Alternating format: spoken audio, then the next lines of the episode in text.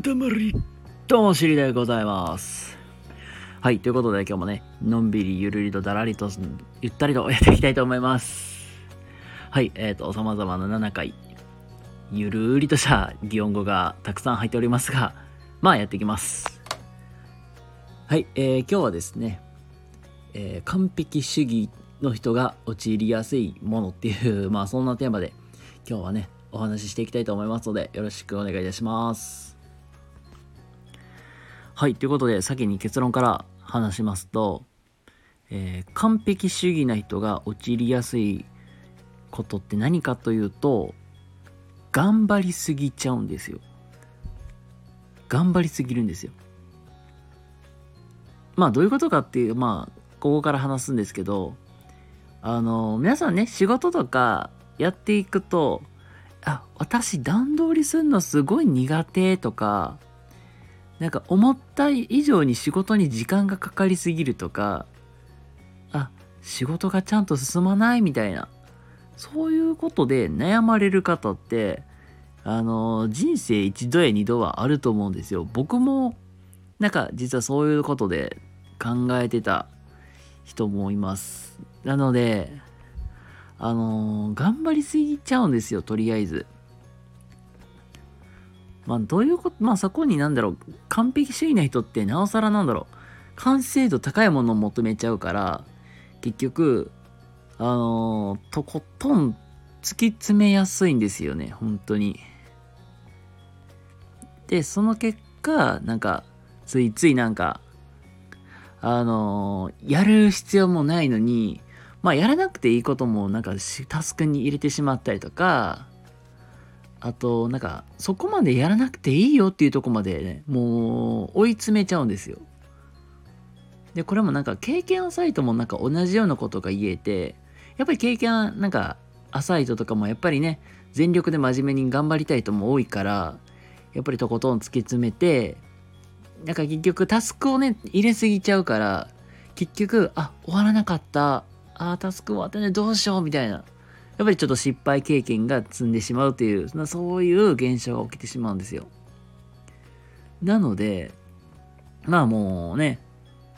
言いたいことも分かりますよね。はい。要するに、タスクを削りましょうという話なんですよ。とりあえず、削って、効率よく、なんか、なんか回せるようにしていくことが大事っていうことなんですよ。まあ要するになんか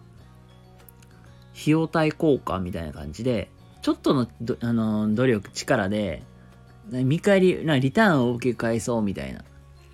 まあ、そういう感じ？もう少し言うたらあの少ない労力で大きな価値を得ましょうみたいな。まあそういうのに近いかなと思うんですよ。なので、あのー、できるだけ、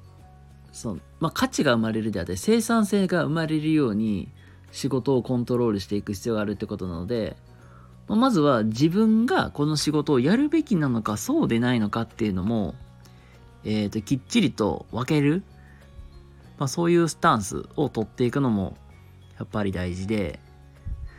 でそこからまあ自分がこの仕事はやってこの仕事はもうやらなくていいやみたいな。で線引きをしておくことで